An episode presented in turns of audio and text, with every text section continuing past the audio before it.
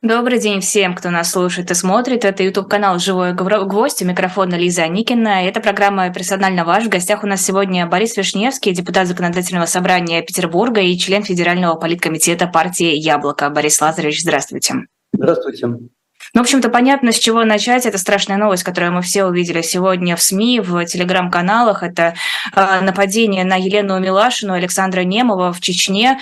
Э, Э, нападение страшное, кадры, которые я увидела с утра, которые мы все увидели с утра, я даже сперва Елену не узнала, она вся в зеленке, она вся в гипсе, а, и возникают вопросы, возникают вопросы, кто к этому причастен, очевидный ответ, наверное, это Чечня, но, как нам говорят, это страшная провокация, и цель ее подставить республику. Что вы об этом думаете?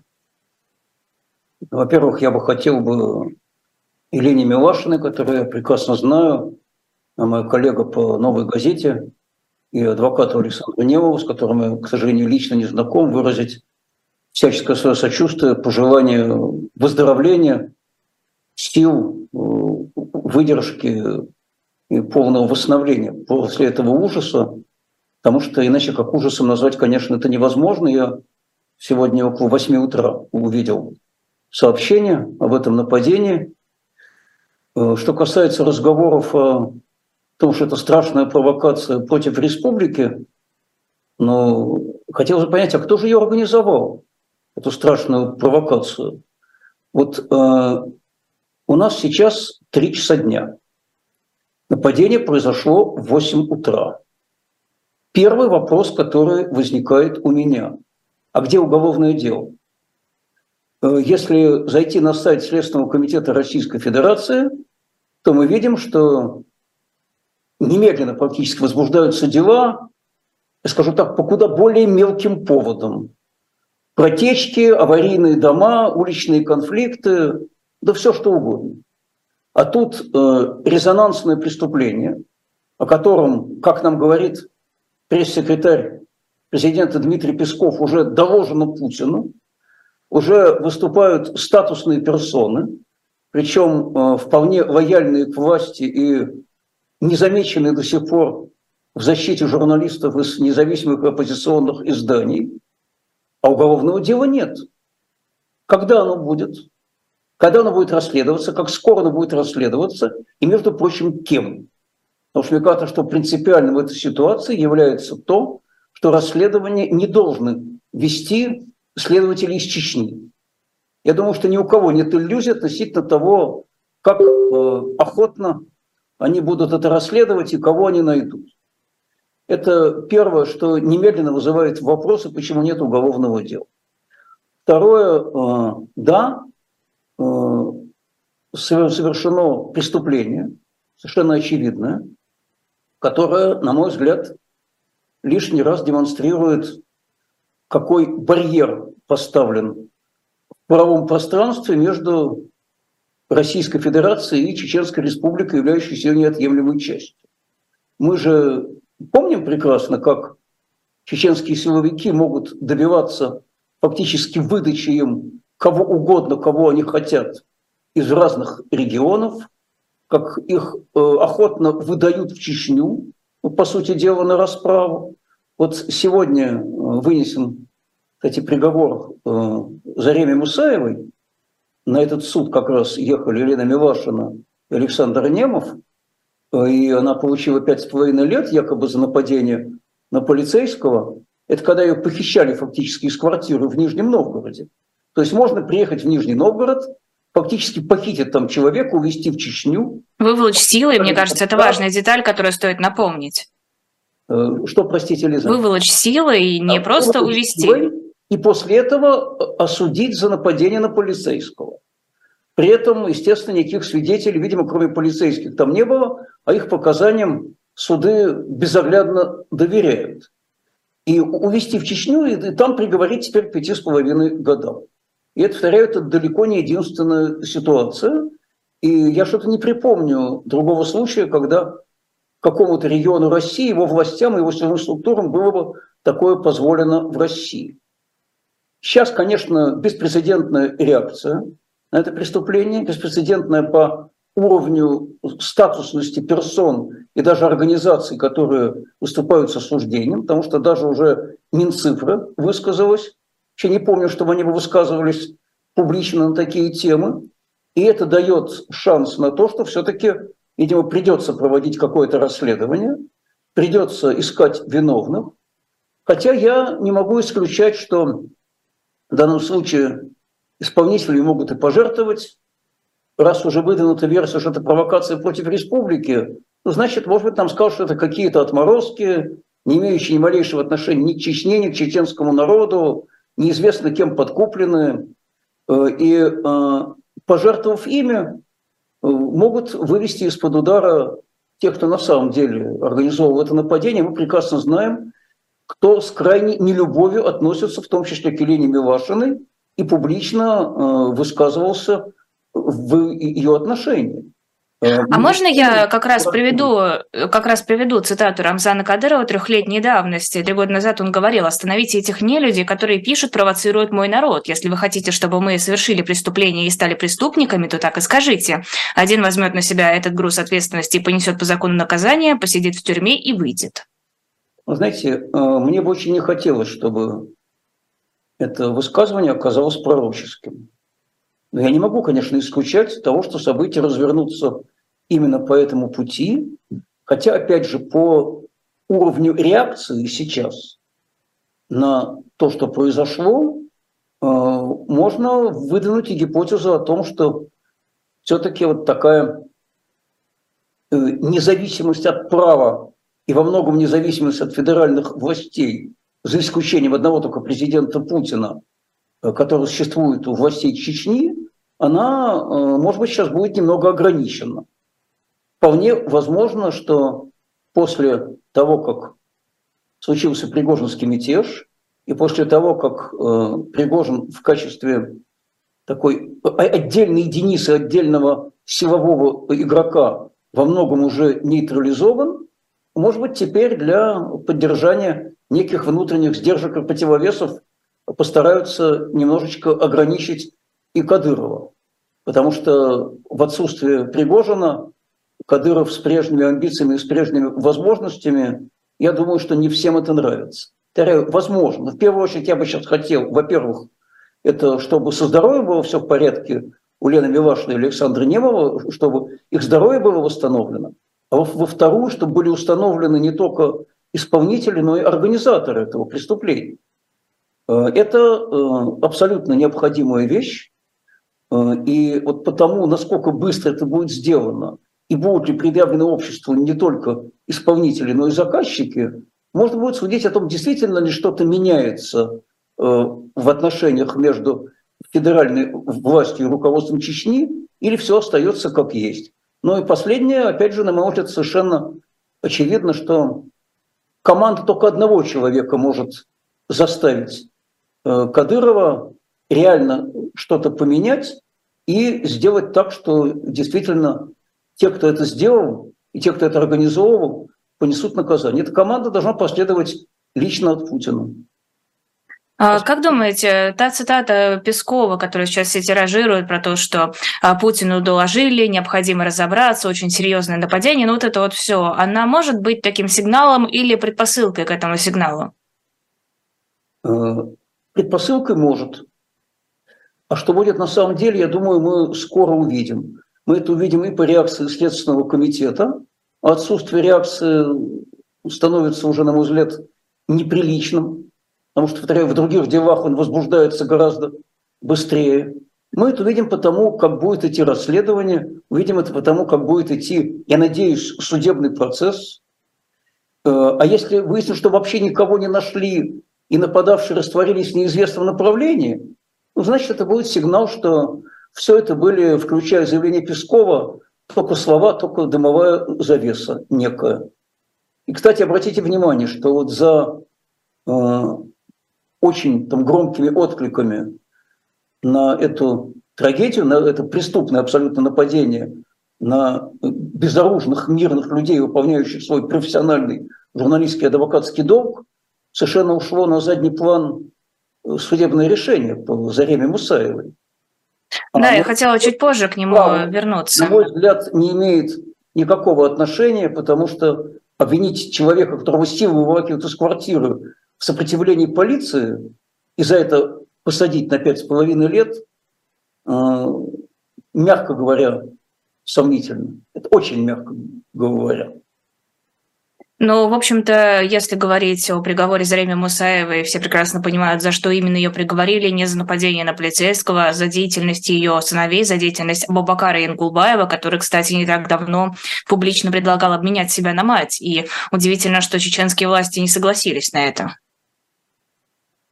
Мне трудно понять логику чеченских властей, но понятно, что в ситуации, когда э, невозможно дотянуться до сыновей и до мужа, значит, э, дотягиваются до тех, кого успели схватить. И на них э, вымещают всю обиду. А, знаете, вот что тоже особо мне представляется чудовищным в этой ситуации, э, вот все-таки мне приходилось быть и в Чечне когда-то, правда, очень давно, когда это был еще Советский там, Союз, и в других республиках Кавказа как-то там всегда отношение к женщине, особенно к матери, было таким, что, ну, ну в общем, трогать ее нельзя.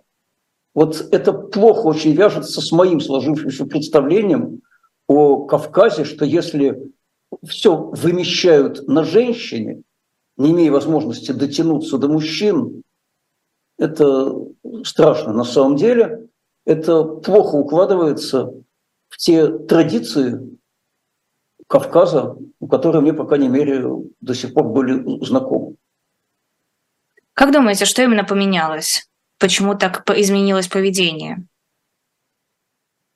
Поведение могло измениться только по одной причине. А, в свое время, когда были две чеченские войны, страшные, с огромным числом жертв, в том числе среди мирных граждан. И это позволялось тогда называть войной, хотя официальное название было, если помните, контртеррористическая операция. И журналисты могли работать в зоне этих войн. А, в конце концов, было решено, фактически сделав ставку на один из кланов в Чечне, Э, победить остальные и там, закончить это противостояние. И в обмен на абсолютную лояльность федеральному центру и лично президенту Владимиру Путину э, Рамзан Кадыров там, знает, что может себе позволить очень многое, чего не может себе позволить ни один из других руководителей субъектов федерации. Вот что бы ни происходило, не следует ни наказаний, ни окриков, э, ничего абсолютно. Несмотря на публичные угрозы, которые исходят из Чечни в адрес журналистов, политиков, оппозиционеров, несмотря на публичные обещания отрезать головы, помните? Э, ничего не слышно о том, что были возбуждены уголовные дела, и даже э, комиссия по этике Совета Федерации и то это не рассматривает – хотя идет речь о людях, которые являются членами Совета Федерации или депутатами Государственной Думы, э, никому не интересно. То есть показано, что все можно до тех пор, пока будет абсолютная лояльность, абсолютная преданность и заявление, что я там солдат президента, неукоснительно выполняющий его приказы. Э, вот мне кажется, что изменилось. И это не те взаимоотношения, которые должны быть я понимаю, что сейчас у вас будет некая улыбка, как и у наших слушателей, э, в правовом и тем более демократическом государстве между руководителем государства и руководителем одного из субъектов федерации. Они вообще не должны строиться на личной преданности и на обмене личной преданности на возможный произвол. А сейчас эти отношения базируются вот, вот, вот ровно на этом. Пока преданность абсолютная, внутри Чечни можно делать ее властям все. Никто не вмешается. Вот э, посмотрим, послужит ли сегодняшняя трагедия как-то все-таки поводом для того, чтобы что-то изменилось Потому что так в государстве быть не должно. А вам не кажется, что это всего лишь один из очень многих поводов, которые могли бы привести к изменениям, но э, даже более серьезные, более страшные события ничего не меняют в этой системе? И рассчитывать на то, что что-то изменится сейчас, ну, довольно оптимистично. Знаете, в данном случае мой очень осторожный оптимизм, очень осторожный, он базируется на вот той самой абсолютно нехарактерной реакции вип-персон на эту ситуацию. Потому что до сих пор, что бы ни происходило, что бы ни позволяли себе чеченские силовые структуры, там, что бы ни заявлял сам Кадыров, э, на все это смотрели сквозь пальцы. Ну, не выступали там ни Клишас, ни Хинштейн, ни Минцифры. Пресс-секретарь президента отделался обычно какими-нибудь общими заявлениями.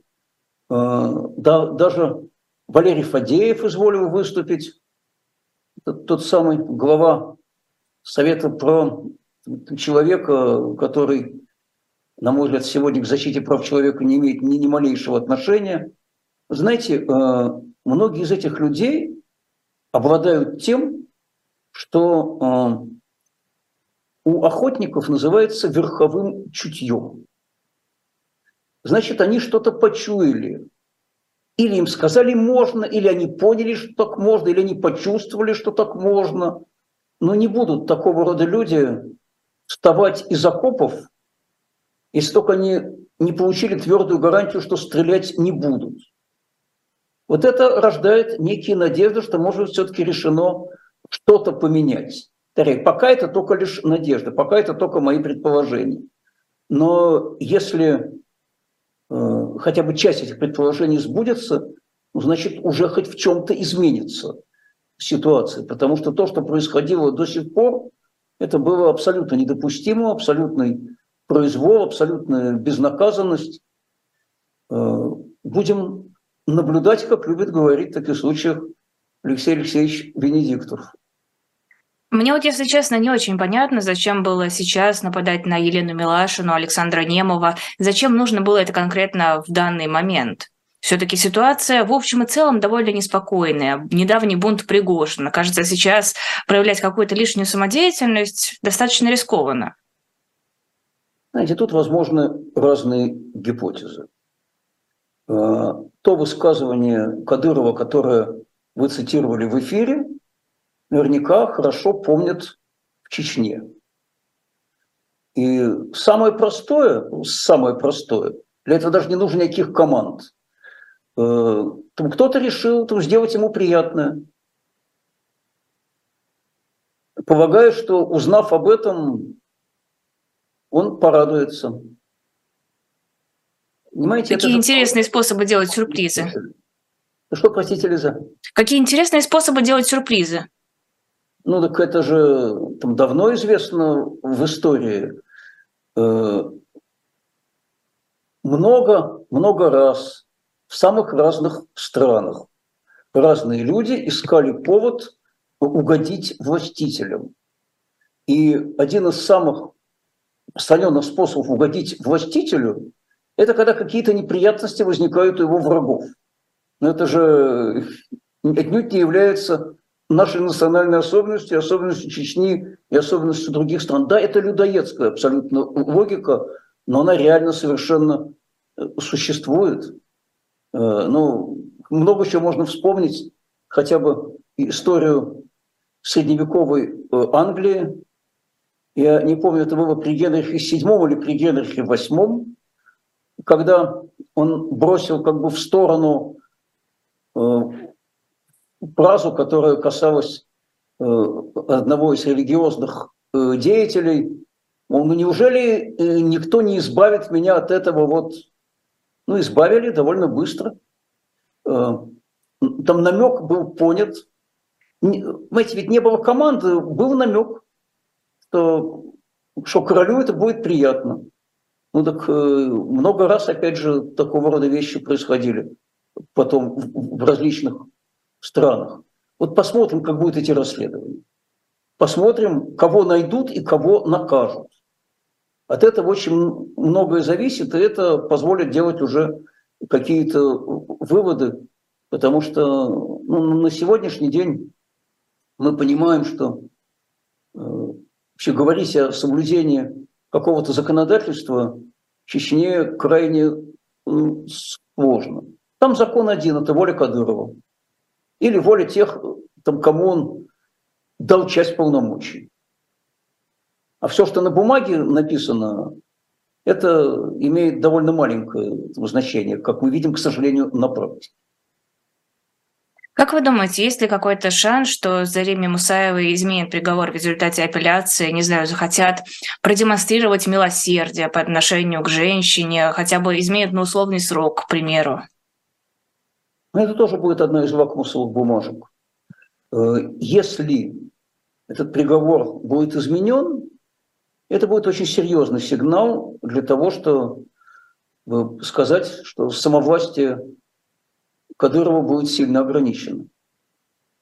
А если приговор останется в силе, тогда это будет сигнал совсем другому. Потому что по существу все так и останется, как есть сейчас, ну, с возможностью каких-то косметических изменений или с возможностью, скажем, того, что, как я сказал, пожертвуют исполнителями этого нападения.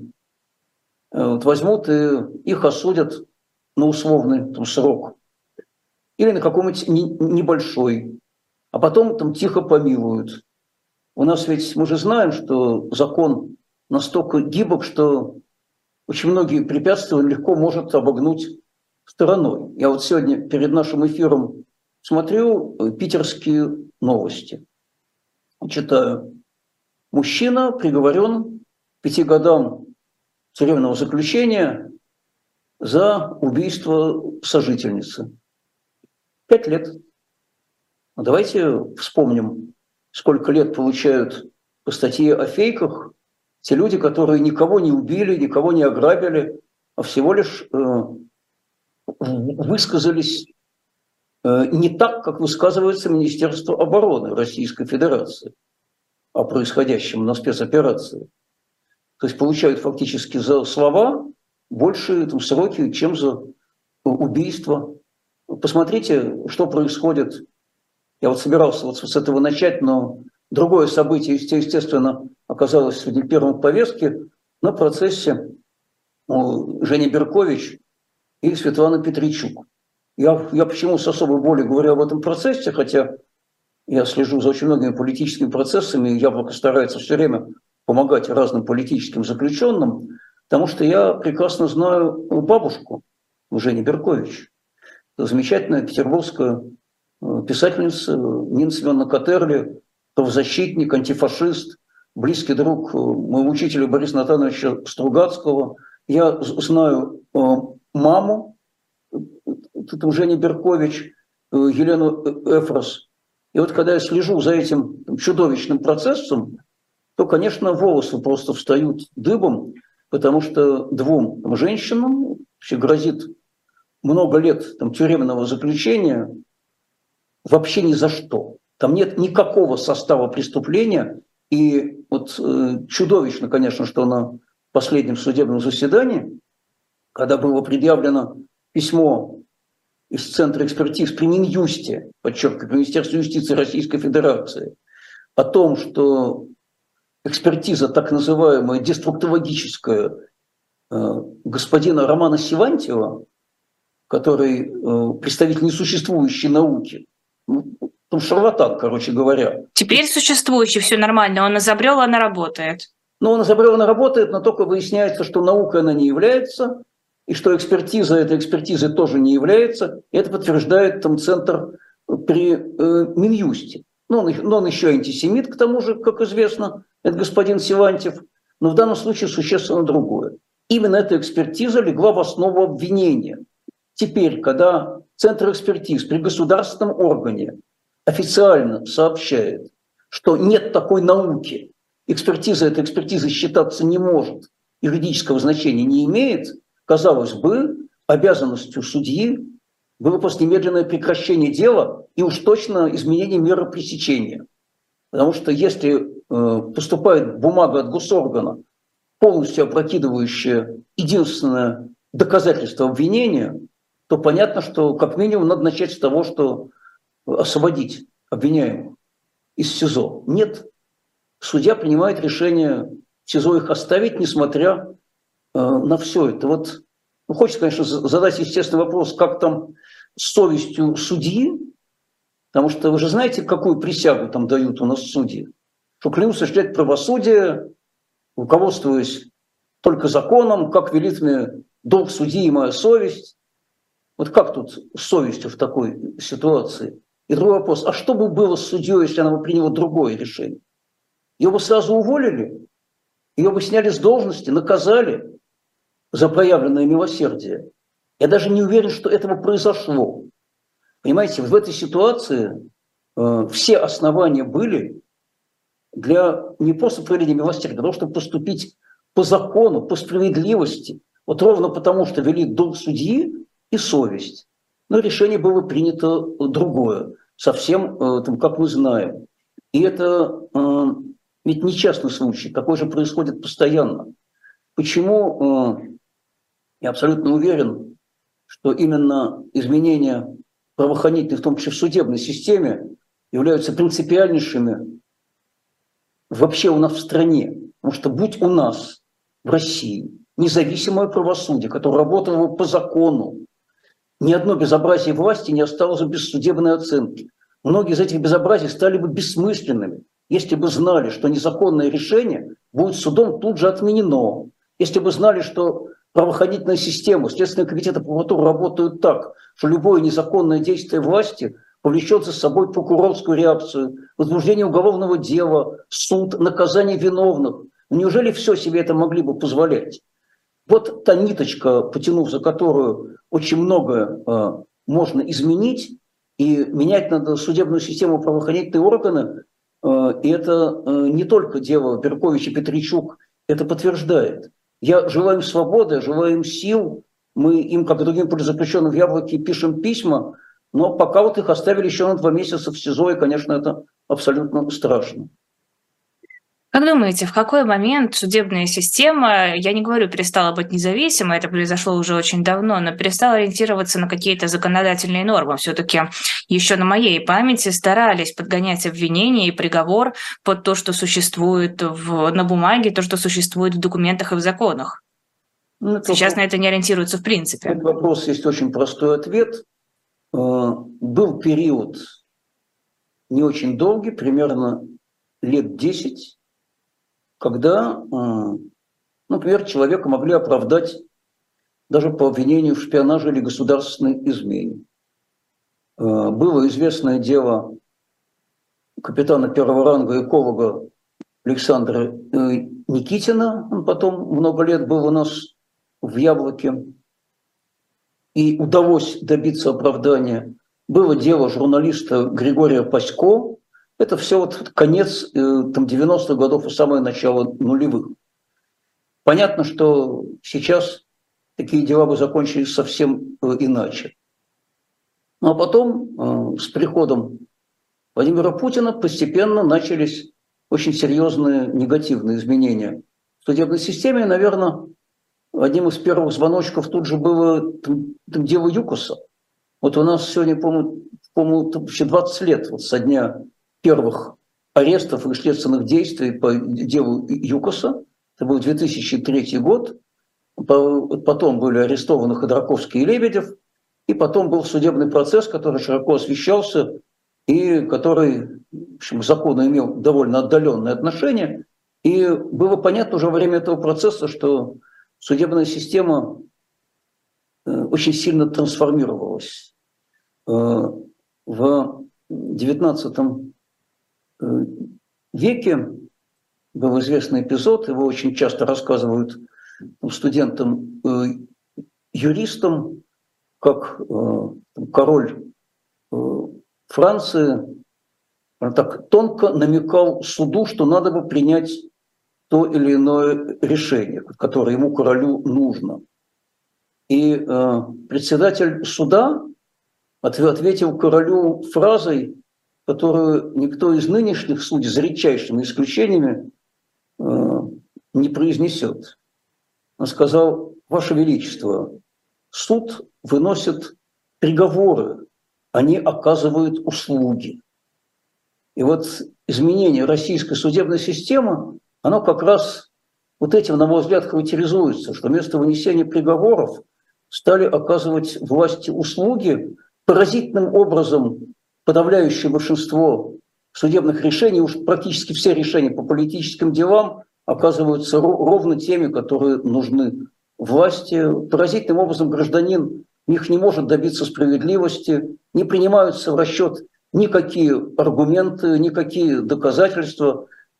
Выносятся судебные решения, например, по административным делам с такими чудовищными формулировками, когда речь идет о том, что люди, люди якобы участвовали в каких-то незаконных митингах, они вообще к ним близко не подходили и были задержаны случайно. И в решении суда пишут, что объяснение вот, привлекаемого к ответственности, к ним суд относится критически, рассматривая их как попытку избежать заслуженного наказания. Ну, зато любую точку зрения полиции суд критически не оценивает, а всегда и, безусловно, ей верит. И это, к сожалению, уже распространилось настолько глубоко и широко, что только без полного, без полного переформатирования судебной системы, видимо, обойтись потом уже не удастся.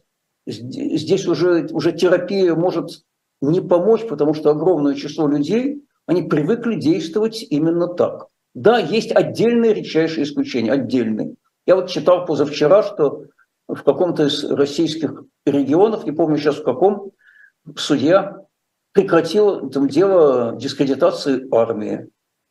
Ну, может быть, можно по пальцам одной руки насчитать еще там 2-3 случая на всю страну за год и несколько месяцев, когда такие дела прекращались. А остальные 6 э, тысяч судебных дел э, совершенно в другую сторону. И везде э, присуждались штрафы, причем за то, что никакого отношения, никакой дискредитации армии не имеет. Я, я думаю, что примеры хорошо известны там, тем, кто нас слушает и смотрит. Э, и за лозунг «Миру мира», за напоминание о шестой там, заповеди Священного Писания э, и за многое другое, что ни, ни малейшего отношения не имеет никаким правонарушением. Но тем не менее, там суд э, там спокойно такие решения принимал. Я рассказывал как-то в эфире «Живого гвоздя», как мой коллега по фракции «Яблоко» в Петербургском ЗАГСе Александр Шишлов, очень известный политик, бывший депутат Государственной Думы, уполномоченный прав человека в Петербурге, он получил штраф по статье дискредитации за то, что он э, не встал, когда умер Жириновский, не захотел почить память человека, который разжигал войну, агрессию и ненависть. Вот его обвинили в том, что он этим армию дискредитирует, а в решении суда, что характерно, во второй инстанции вообще написали удивительную вещь, называется «неудачно скопипастили из другого решения, не успели отредактировать». Э, в решении второй инстанции было написано, что, оказывается, он еще шел по Невскому проспекту и выкрикивал антиправительственные лозунги или шел с плакатом этого не было да, даже в первой инстанции в этом никто не обвинял. Видимо, судья взял какое-то другое решение и оттуда, значит, переписал, потом, потом забыл отредактировать. Ну, через какое-то время, правда, изменился текст, тоже удивительным образом, но вот вам вопрос о качестве работы судебной системы. И это страшно на самом деле, потому что выпадаем в ситуацию очень похожую на сталинские времена, когда человек, попавший в жернова репрессивной системы не может оправдаться. Никакие его аргументы не принимают. Э, адвокатская работа даже самого высокого там класса результата не дает, потому что суд там заряжен на то, что вот нужно принять вот, вот такое вот решение. И что вы в суде не будете говорить, э, ничего не получится и, и ничто не повлияет на результат. Ну вот мы видим, мы видим, как сидит Юрий Алексеевич Дмитриев, там глава Карельского мемориала, по, как мы в Яблоке уверены, совершенно абсолютно субрикованному делу, мы видим, как там сидит в СИЗО Владимир э, Курмауза, мы видим, как в Петербурге несколько людей там сидят в СИЗО по статьям о фейках об армии, это, это Александр Скочеленко, и все вот Королев, и Ольга Смирнова. Мы видим, как э, Иван Сафронов получил что там, 20 лет якобы за государственную измену, человек, который даже не был допущен государственным тайнам. Мы видим, как наш коллега по яблоку из Хакасии, Михаил Афанасьев, тоже сидит вот в СИЗО по обвинению по статье о фейкам. И никакие доказательства защиты суд вообще не принимает в расчет, он от них просто отмахивается. Но неужели такая судебная система может сохраняться дальше? Нет, конечно, в ней нужны вот кардинальные изменения. Повторяю, будь она другой, бессмысленно было возбуждать э, липовые дела, бессмысленно было людей обвинять э, в совершении преступлений, которых просто не было. Там тоже дело Беркович-Петричук бы развалилось бы на первом же заседании у, у нормального судьи. Ну а уж историю с нападением на э, Елену Милашину и Александра э, Камнемова в нормальном суде, при нормальном следствии, я думаю, раскрутили бы так, что последовали очень серьезные последствия и изменения. Это персонально ваш Борис Вишневский. Прервемся на рекламу. На shop.diletant.media есть книга «Прорыв под Сталинградом». Ее написал Генрих Герлах. Он участвовал в Сталинградской битве и находился в советском пледу. Это история гибели шестой армии вермахта и рассказ о буднях и ужасах войны. Зайдите на shop.diletant.media. Там есть более подробное описание. А еще там есть другие книги. Там есть наши комиксы, там есть свежий комикс. Его все еще, кажется, можно приобрести по скидке. Это «Спасти а, принцев из Тауэра. Если все еще есть скидка, то поторопитесь. Это буквально последние ее дни. А еще там остались плакаты, которые висели на стенах студии «Живого гвоздя». Их также можно купить и попросить, например, поставить ведущих «Живого гвоздя» на них свои автографы. А, shop.diletant.media. Когда вы что-то там покупаете, вы нас поддерживаете. Без вас мы бы не смогли продолжать работу. Вы, исключительно вы являетесь нашими спонсорами. Продолжаем эфир. Борис Вишневский э, на YouTube YouTube-канале «Живой гвоздь». Э, следующая тема, тема большая, это мятеж Пригожина, который произошел уже более недели назад, но разговоры о нем все не утихают. ЧВК «Вагнер», судя по всему, покинули э, украинский фронт, они перемещаются в Беларусь, различные телеграм-каналы выкладывают э, фотографии, как обустраиваются лагеря, пишут вроде как названия каких-то белорусских регионов, где эти лагеря э, ставятся, но совершенно непонятно, а что дальше, а что будет э, с ЧВК «Вагнер», что будет с Пригожиным, не будет же он э, вечно жить на территории Беларуси и не знаю, что он там может делать. Вот, э, знаете, Лиза, я бы хотел бы напомнить тем, кто нас смотрит, и вам, конечно, историю пятилетней давности. Это был еще 2018 год. И э, основатель нашей партии Григорий Явлинский обратился к президенту Путину. И речь шла об опасности появления в России вот таких вот частных военных компаний, которые не урегулированы законодательством никаким, Напротив, в законодательстве бывает, кстати, есть до сих пор статья о наемничестве, довольно сурово карающая за участие в незаконных вооруженных формированиях, не предусмотренных законодательством. Ильинский говорил об опасности того, что когда из тактических соображений дают возможность организоваться и используют в тех или иных политических или военных целях, как тогда в Сирии, такие частные неподконтрольные государству военизированные структуры, это может оказаться крайне опасным. Это не просто разрушает монополию государства на насилие, это может привести к тому, что рано или поздно они выйдут из-под контроля, начнут руководствоваться собственными интересами, что Франкенштейн может восстать против своего создателя, что э, голем там, созданный Львом Бен Бецалелем, если помните эту легенду, он возьмет и выйдет тоже из повиновения. И что потом с ним делать? Вот эти предупреждения остались не услышаны. Потом выяснилось, что ЧВК «Вагнер» оказалась востребована во время специальной военной операции, что их охотно к этому всему привлекали, их воспевали, их хвалили.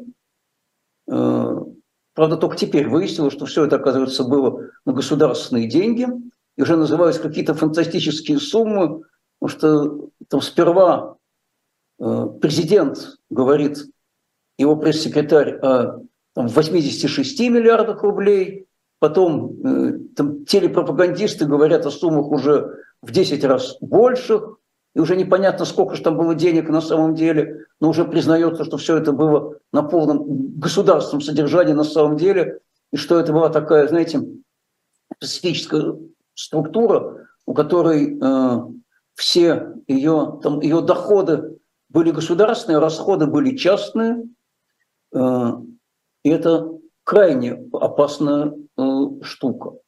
Вот э, теперь после того, как произошел Пригорнский мятеж, вдруг все спохватились, вдруг пропагандисты развернулись в другую сторону, тут стали говорить «ай-яй-яй», давайте вообще запретим частные военные компании.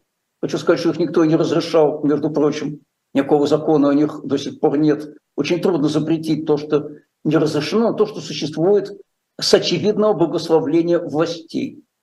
А, вот помните историю с кувалдой, знаменитую, печально? Уголовного дела ведь так и не было возбуждено.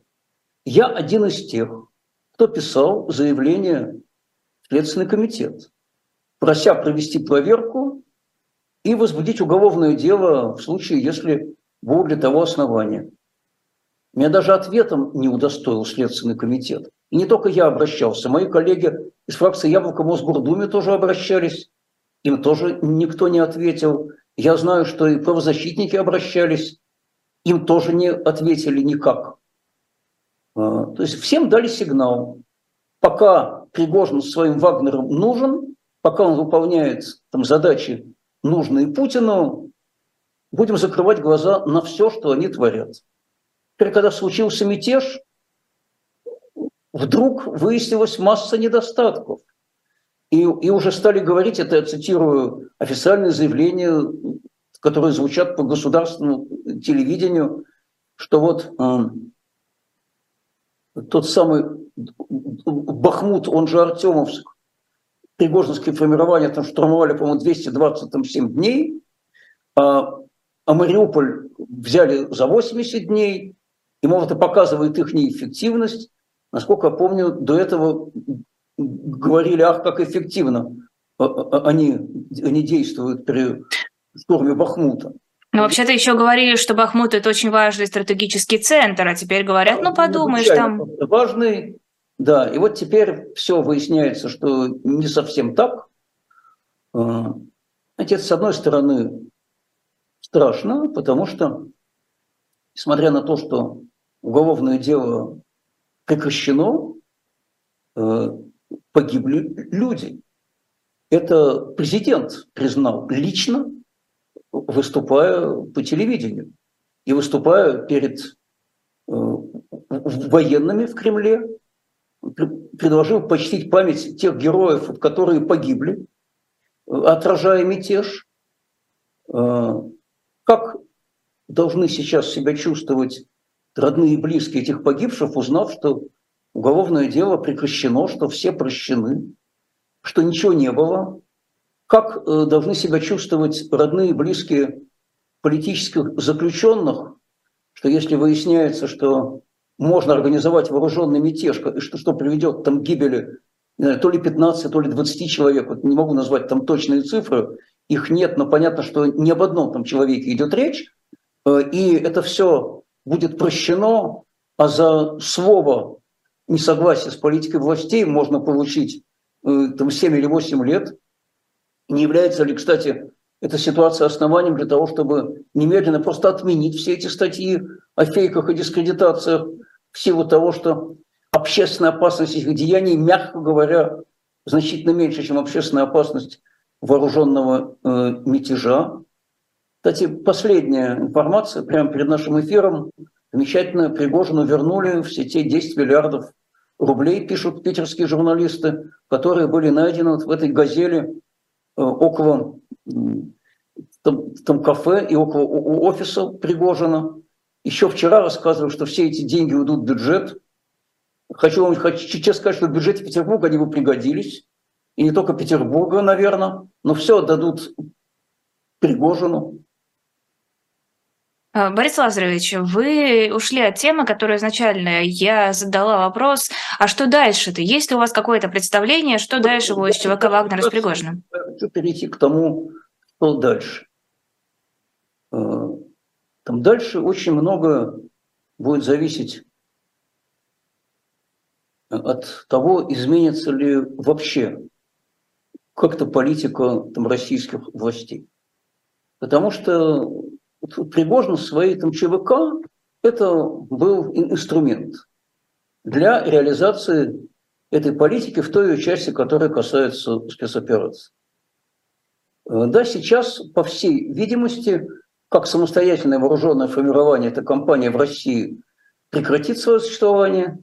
Да, мы видим, что ликвидируются все эти пригожинские информационные помойки, вот уж о чем я не жалею ни единой секунды, потому что э, те ресурсы, которые ему принадлежали, они не были средствами массовой информации, ибо ни, ни в чем и нигде не соответствовали закону о СМИ, а люди, которые в них работали, недостойно называться э, журналистами. Э, что будет в Белоруссии, не знаю. Я не исключаю, что Белоруссия через какое-то время выяснит, что Лукашенко не очень доволен расположение у себя на территории большого числа ему неподконтрольных и неплохо при этом вооруженных людей, но все-таки Беларусь меня волнует меньше, чем Россия.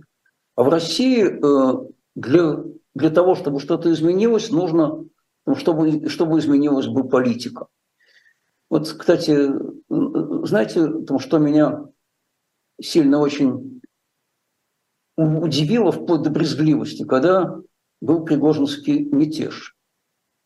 Там даже не то, что э, часть вип-персон как воды в рот набрала, часть э, вип-персон э, максимум, что она сделает, она записала вообще ролики, что мы вместе с президентом, а теперь как питерский там, губернатор Беглов рассказывал, что мы тут город защитили и его не сдали, хотя, в общем, на город никто не нападал. Меня удивили до, до той самой привезливости некоторые представители оппозиции. Меня крайне удивил Михаил Борисович Ходорковский с его призывом всячески поддержать Пригожина. Э, это вообще что? Э, меня э, удивил там крайне политолог Владимир Пастухов, прямо сказавший такой с большевистской прямотой, вот любой, кто не за Пригожина сегодня, там тот за Путина, это на что? Опять тот самый выбор меньшего из двух зол? Э, мой коллега Лев Мушлосберг очень правильно сказал, что если Ходорковский намеревается возвратиться в Россию на пригожинских танках, ему надо понимать, что вслед за этими танками идут э, виселицы, они к ним прилагаются, как неотъемлемая часть. И надеяться на то, что можно поддержать кого угодно, даже Пригожина, э, лишь бы это несло какой-то вред Путину, это, мягко говоря, э, там чудовищное непонимание ситуации. Я надеюсь, что, может, какое-то прояснение сегодня в мозгах у кого-то произошло из тех, кто э, был готов Пригожина поддержать во время этого мятежа, опираясь исключительно на нелюбовь к Путину. Борис Лазаревич, ну подождите, я вчера говорила об этом с Маратом Гельманом, он объяснял это так. У Пригожина все равно нет возможности получить хоть какую-то власть, зато пока они грызутся между собой, они слабеют, они не нападают, на, ну, у них нет возможности атаковать Украину, потому что они заняты внутренними сварами. Знаете, насколько я следил за ситуацией, ничего на э, театре спецоперации не изменилось во время Пригожинского мятежа. Ну, это только один день. А вот если бы они пошли, например, на Москву, как думаете? Во-первых, я не думал, что они пошли бы на Москву. Еще когда все это происходило, меня журналисты там спрашивали, это переворот? Я говорил, нет, это мятеж, но это не переворот. Потому что не выступает Пригожин против Путина. Этого странным образом не понимали ни Ходорковский, ни Пастухов, ни другие. Нет у него цели сменить власть.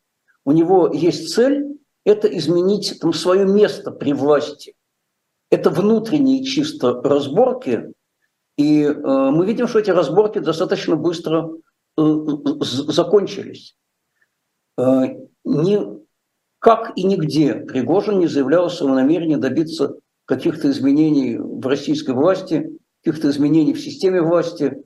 Э, что, что, что касается спецоперации, то он периодически выступал с заявлениями, да, даже говорили более жесткими, чем представители власти. Но, правда, до Дмитрия Анатольевича Медведева ему далеко с его эпохальными выступлениями и призывами, в том числе разговорами о неизбежности э, ядерной войны, что это все этим может закончиться. И Медведев уже не единственный, кто об этом все время твердит, об этом и господин Граганов твердит раз за разом. И что характерно, никакого уголовного дела, а э, призыва к разжиганию агрессивной войны в соответствии с российским уголовным кодексом не э, следует. Поэтому я совершенно не считаю, что вот такой мятеж э, Пригожина мог служить каким-то серьезным ослаблением Путина. Это там драка у трона, там драка за благосклонность там, царя. И мы видим, чем это закончилось. Очень сомнительный способ получить благосклонность царя. Вряд ли Владимиру Путину приятен этот мятеж. Знаете, э, мы не знаем, как э, развивались эти события во многом на самом деле. Мы не знаем, какие где там были переговоры. Мы там знаем из э, разных из косвенных источников, что, что Пригожин искал там, там способ добраться до Путина. Вполне возможно, что он э, намеревался ему объяснить, что там не так ведут боевые там, действия.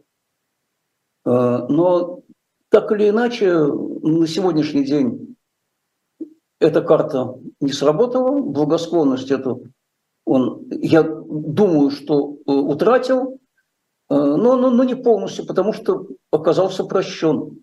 Вот он лично оказался прощен э, и не понес никакой ответственности за то, что, вообще говоря, в любом государстве там карается очень э, жестоко.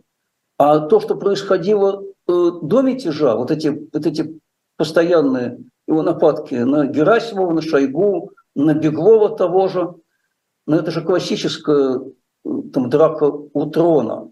Там, когда, когда хотят показать царю, что вот государь, э, те, кто, те, кто рядом с тобой никуда не годятся, там, там я-то гораздо лучше, я-то лучше тебе там служу, чем они. Вот ты их прогони, а меня одари э, милостью, э, угодьями, полномочиями. Понимаете, там, как это там происходит? Э, э, опять же, это чудовищно для нормального демократического государства, но это, к сожалению, довольно естественно для государства авторитарного, там, с режимом, который уже то ли авторитарный, то ли тоталитарный, то ли где-то посередине э, между ними.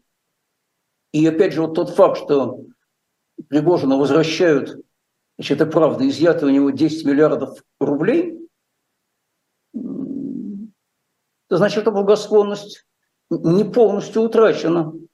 Э, вы можете себе представить, чтобы даже не такую сумму, а на порядок меньшую, изъятую кому-нибудь из оппозиционеров, ему вернули бы потом. Да, в общем-то, оппозиционеров и Беларусь не отпускают.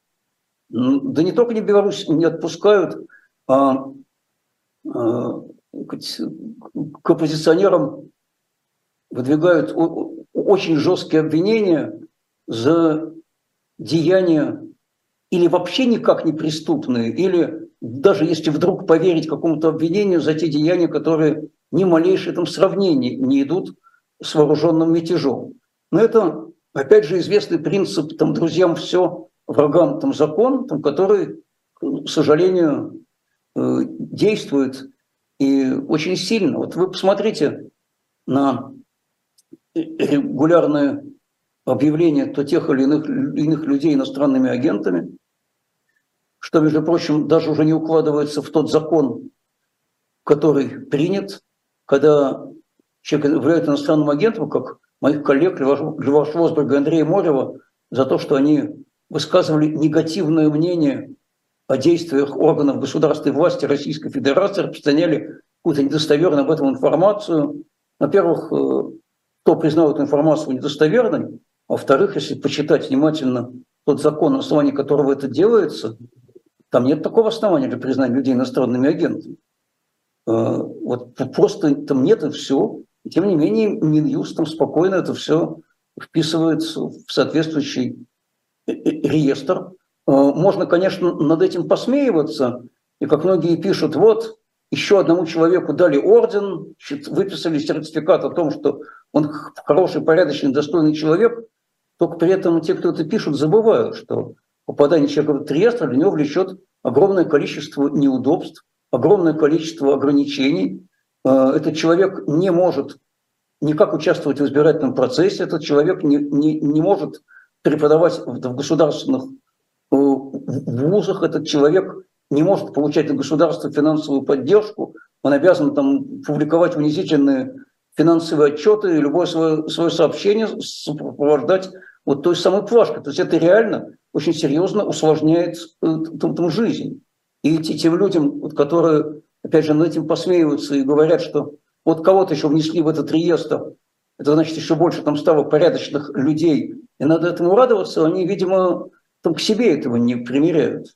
Вот Я думаю, что речь во многом идет о тех людях, которые находятся не в России. Для них действительно не имеет значения, признали их иностранными агентами или нет, потому что в ближайшее время они возвращаться не собираются. Знаете, Лиза, я, к сожалению, иногда это встречаю людей, которые в России находятся. Ну, просто, видимо, они не пытаются это примерить к себе. Без сомнения, эти законы нужно отменить. И э, вот в Питерском законодательном собрании – начиная с осени прошлого года, фракция «Яблоко» пытается принять такое обращение от имени городского парламента о том, чтобы э, были отменены все законы в иностранных агентах. Это официальная законодательная инициатива Государственной Думы, на которую имеет право законодательный орган любого ну, субъекта федерации. Но вот э, там дважды нашу инициативу просто выкидывали из повестки дня, ее не хотят даже рассматривать, потому что, видимо, очень трудно с этим спорить по существу. А когда не хочется спорить по существу, нет аргументов, тогда проще не рассматривать. И все это продолжает существовать, опять же, к большому сожалению. И, конечно, это тоже часть политических репрессий. Понимаете, не только осуждением за фейк или дискредитацию человека можно подвергнуть политическим репрессиям. По сути дела, его можно подвергнуть таким же репрессиям, вот э, объявив его иностранным агентом, что для него повлечет за собой, повторяю, огромное количество э, неудобств э, и неприятностей. И это тоже возвращение во многом к прежним временам, когда несогласие с государством было криминализовано, когда оно объявлялось преступлением. Вот когда-то, когда началась перестройка, то один из самых главных ее элементов заключался в том, что несогласие с государством перестало считаться преступным. Стало можно с государством не соглашаться. А сейчас опять любое несогласие с ним влечет за собой то или иное наказание. Борис Лазаревич, спасибо огромное. Это был Борис Вишневский в эфире YouTube-канала «Живой гвоздь». Подписывайтесь на его телеграм-канал. Я ссылку скинула в чат, можно по ней перейти, подписаться и следить за тем, что пишет Борис Лазаревич. И, конечно, подписывайтесь на YouTube-канал «Живой гвоздь». Если все еще не подписались, ставьте лайки и заходите на shop.diletant.media, покупая там книги и журналы. Вы нас поддерживаете и позволяете дальше общаться с вами, работать и доносить до вас информацию. Всем спасибо и всего доброго. Огромное спасибо. Мой канал называется «Вишневское время». Очень легко найти. Жду вас, самые там свежие новости там. И большое спасибо, что были с нами. Я бы, конечно, был бы рад обсуждать более приятные э, там, новости сегодня. Надеюсь, что настанет время, когда будем говорить о вещах куда более позитивным, и новости будут лучше. И что мы до этого доживем, что мы увидим там расцвет после тьмы. Спасибо большое.